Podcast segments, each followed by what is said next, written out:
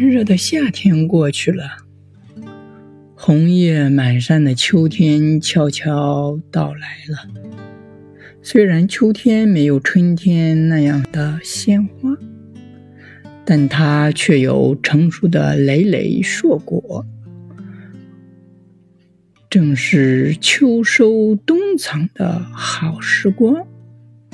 一天，秋高气爽，小动物们都在采集食物，准备过冬。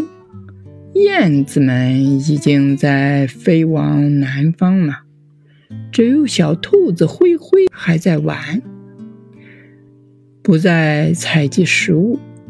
小兔子灰灰最好的朋友就是小松鼠可可了。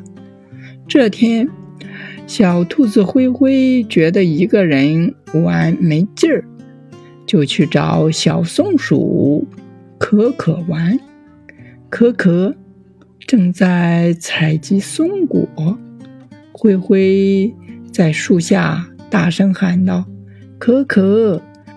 不如下来和我玩一会儿吧。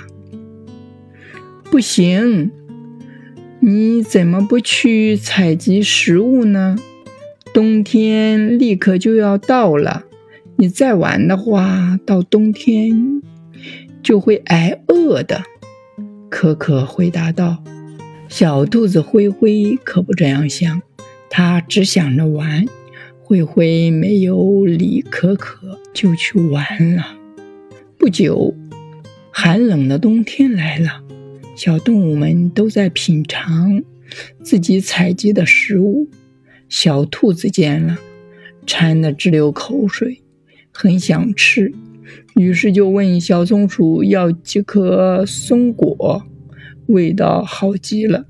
灰灰说：“明天我必须去找食物。”但到了第二天，灰灰早把昨天的话给忘得一干二净，之后又去玩耍了。没过多久，小兔子灰灰受不了饥饿的煎熬，被活活的饿死了。小松鼠悲伤的把小兔子埋葬了。